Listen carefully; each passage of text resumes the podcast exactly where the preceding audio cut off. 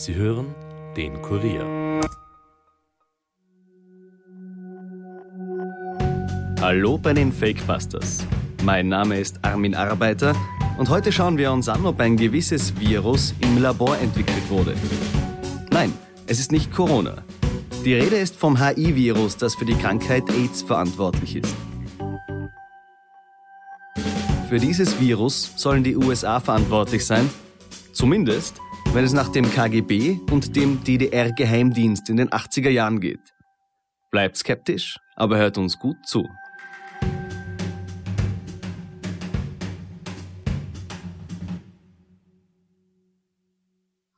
Also wenn man sich überlegt, dass solche Geschichten wie die Sache, dass das AIDS daher käme, dass die Afrikaner nicht äh, gut gebratenes Affenfleisch gegessen hätten oder dass äh, die irgendwelche äh, Afrikaner sich Affenblut injiziert hätten, um ihre sexuelle Potenz zu erhöhen oder neuerdings, dass Kinder mit toten Affen gespielt hätten und dass das also überall in der Presse verbreitet wird und auch im Allgemeinen wiederholt wird, nicht nur vom gewöhnlichen Publikum, sondern von Leuten, die als Wissenschaftler arbeiten, dann zeigt das, dass es eben einfach ein Mythos ist, was mehr Erfolg hat als eine ernsthafte Forschung.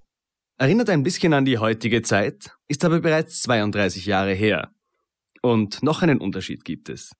Dieser Ausschnitt stammt aus der WDR-Dokumentation AIDS, die Afrika-Legende. Wie es dazu kam, dass der Westdeutsche Rundfunk eine solche Dokumentation ausstrahlte, das sehen wir uns später an. Fakt ist, dass in diesem Film eine Verschwörungstheorie nahegelegt wird, die bis heute in einschlägigen Kreisen ihre Runde macht. Die USA hätten das HIV-Virus gezüchtet und als Waffe eingesetzt. Krankheitserreger als Kampfmittel das ist auf ersten Blick nicht so abwegig. Bereits im Zweiten Weltkrieg arbeiteten die USA an einem Biowaffenprogramm mit dem Milzbranderreger oder auch Anthrax genannt. Und dann gab es zumindest die Idee, Kartoffelkäfer einzusetzen. Auch dazu haben wir bereits eine Folge gemacht. Die US-Armee infizierte von 1954 bis 1973 Tausende Freiwillige mit Gelbfieber, Hepatitis A, Pest oder Kuhfieber. Da erschien es so manchen als nachvollziehbar, als ab 1983 das Gerücht kursierte, AIDS sei im US-Labor Fort Detrick entwickelt worden.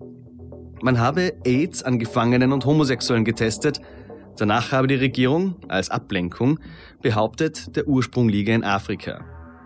Ein Verfechter dieser Idee war Jakob Segal, ein deutsch-russischer Biologe auf Seiten der DDR und Institutsleiter an der Humboldt-Universität in Ostberlin. Hören wir uns an, was er in dieser Dokumentation zu sagen hat. Als wir die These veröffentlichten, dass das AIDS-Virus ein Kunstprodukt sei, hat man uns entgegengestellt, das wäre doch auf natürlichem Wege auch möglich.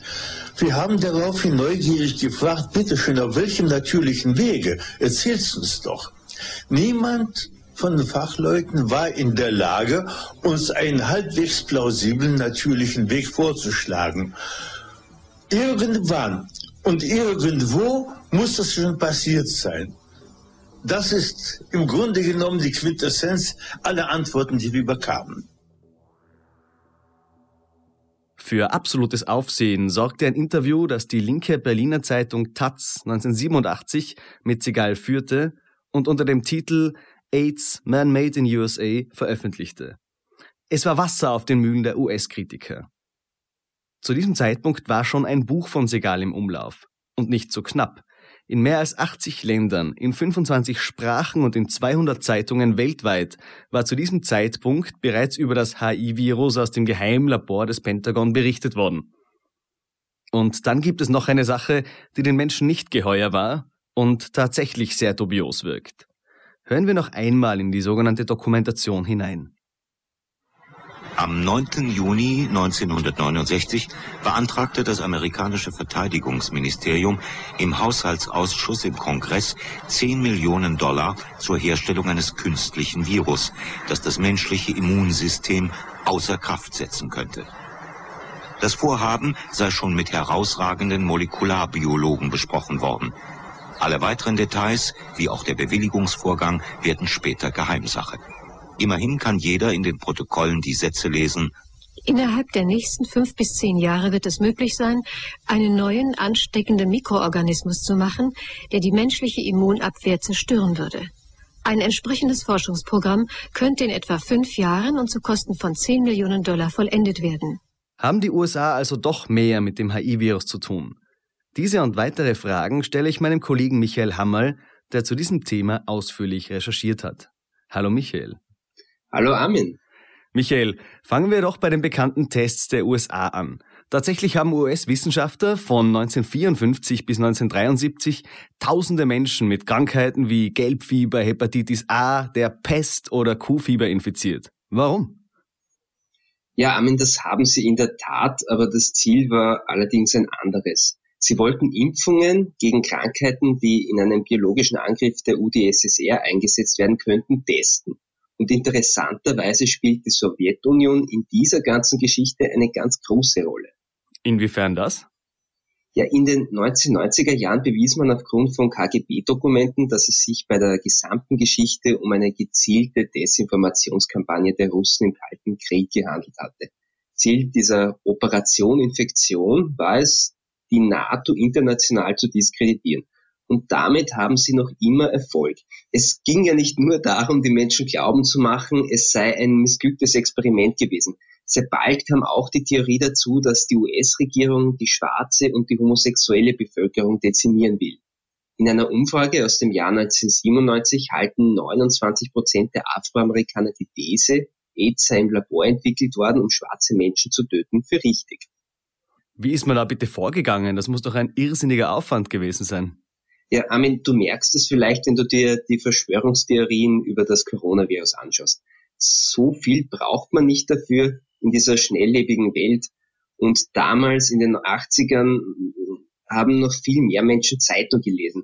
Es war meist die einzige Nachrichtenquelle. Die Sowjets haben klein angefangen. Ich gehe kurz ein wenig ins Detail, falls das genehm ist. Am 17. Juli 1983 veröffentlichte die indische Zeitung The Patriot einen Artikel, der vorgeblich von einem renommierten amerikanischen Soziologen verfasst worden war. Und hier wurden Sorgen vorgetäuscht, der Bau eines amerikanischen Labors in Pakistan könnte dort gehortete HIV-Proben nach Indien verbreiten. Ja, und am 30. Oktober 1985 ist dann ein Artikel ähnlichen Inhalts in der sowjetischen Wochenzeitung Literatur Naya Gazeta erschienen. Das erklärt aber jetzt auch nicht die breite Aufmerksamkeit, denke ich. Eine russische und eine indische Zeitung, das kann doch nicht genug sein. Das stimmt, aber da kommt Jakob Segal ins Spiel. Genauer gesagt Operation Denver. Es gibt ein Dokument vom September 1986, das der DDR-Auslandsgeheimdienst seinem bulgarischen Pendant geschickt hat. Und darin steht, ich zitiere, mit dem Ziel, die Gefahren für die Menschheit aufzudecken, die durch die Erforschung, Herstellung und den Einsatz biologischer Waffen entstehen, und auch um die antiamerikanischen Gefühle in der Welt zu stärken und innenpolitische Kontroversen in den USA auszulösen, wird die DDR eine wissenschaftliche Studie und andere Materialien liefern, die belegen, dass AIDS aus den USA und nicht aus Afrika stammt und dass AIDS ein Produkt der Biowaffenforschung der USA ist. Und so hat dann Jakob Segal seine Studien begonnen, nehme ich an. Ja, das liegt jedenfalls sehr nahe. Im September 1986 veröffentlichte er gemeinsam mit seiner Frau Lilly, die war Immunologin, sein Manuskript, in dem er detailliert darlegte, ähm, wie die Kampfstoffforscher des US-Militärs das Virus angeblich künstlich hergestellt hatten. Neuesten Erkenntnissen zufolge hat er einen Manuskriptentwurf an afrikanische Journalisten geschickt, die daraus eine Buchbesprechung machten und unter dem Titel AIDS USA Homemade Evil im Zimbabwe Magazin Social Change and Development veröffentlichten von dort aus nahm das dann alles seinen Lauf. Also tatsächlich von dieser Zeitung aus ist dieser Bericht an mehr als 200 Zeitungen auf der ganzen Welt gekommen. Vollkommen irre. Und dann gab es ja noch die Dokumentation im Westdeutschen Rundfunk. Wie war das bitte möglich, dass diese These dreimal in der BRD ausgestrahlt wird? Also da muss ich dich ernsthaft fragen, Armin, hältst du denn gar nichts von der Pressefreiheit? Nein, also Spaß beiseite, tatsächlich hat die DDR diesen Film mitfinanziert. der Historiker Douglas Selvage und Christopher Nehring von der deutschen Stasi-Unterlagenbehörde haben 2014 in Bulgarien, genauer im Archiv des kommunistischen Geheimdienstes, wichtige Dokumente zur AIDS-Legende gefunden. In einem Bericht von 1989 steht, man habe einen Film über AIDS angefertigt, der dreimal in der Bundesrepublik, also der BRD damals, gezeigt worden sei. Weiter steht dort, die Genossen würden alles dafür tun, damit man nicht merkt, dass die DDR in Beziehung zu dem Film steht. Und von der westdeutschen Seite wurden 80.000 Mark für die Produktion des Films bezahlt und die deutschen Genossen haben 40.000 Mark bezahlt. Zwischen November 1988 und September 1989 lief aber nur eine einzige TV-Dokumentation über AIDS genau dreimal im westdeutschen Fernsehen, nämlich AIDS, die Afrika-Legende. Wie du schon gesagt hast, hat die Sowjetunion ihren Fehler eingestanden. Tatsächlich hat sich Michael Gorbatschow sogar bei den USA entschuldigt. Allerdings war Segal bis zu seinem Tod im Jahr 1995 davon überzeugt, dass das HIV-Virus nicht aus Afrika, sondern eben aus dem US-Labor stammt. Ja, das ist richtig und zu 100 Prozent ist nicht bewiesen, dass Segal im Dienste der Sowjets stand. Aber nur um das noch einmal in Erinnerung zu rufen. Diese Operation Infektion hat es gegeben die DDR hat angekündigt, eine Studie anfertigen zu lassen und die Doku wurde dreimal in Westdeutschland gezeigt. Das ist Fakt. Und was hat es mit diesem mysteriösen US-Dokument zu tun, auf das die Dokumentation eingeht? Ja, das ist natürlich eine andere Frage und gerade wir bei den Fake-Busters wissen, dass die US-Regierung auch kein Unschuldslamm ist. Allerdings hat das mit AIDS nichts zu tun, denn die frühesten Belege für die Existenz des Virus fand man nämlich schon im tiefgefrorenen Blutplasma eines Afrikaners. Und das stammte von 1959. Und nein, zu dieser Zeit konnte man Retroviren noch nicht manipulieren. Lieber Michael, ich danke dir für deine Expertise und freue mich auf das nächste Mal. Ja, immer wieder gerne, lieber Armin. Fassen wir noch einmal zusammen. Das HIV-Virus gab es schon vor der angeblichen Idee der USA, eines zu züchten. Aber diese kurze Reise in die 80er Jahre zeigt uns, wie hartnäckig sich Verschwörungstheorien halten können. Vor allem, wenn es um eine Krankheit geht, die unser Leben auf den Kopf stellt. Und aus diesem Grund? Bleibt skeptisch, aber hört uns gut zu. Das war's für heute von den Fakebusters. Mehr Informationen zu diesem Podcast findet ihr unter www.kurier.at slash fakebusters. Wenn euch der Podcast gefällt, abonniert uns und hinterlasst uns doch eine Bewertung in eurer Podcast-App und erzählt euren Freunden davon. Fakebusters ist ein Podcast des Kurier. Moderation von mir, Armin Arbeiter, Schnitt Dominik Kanzian, Produzent Elias Nadmesnik. Weitere Podcasts findet ihr auch unter www.kurier.at slash podcasts.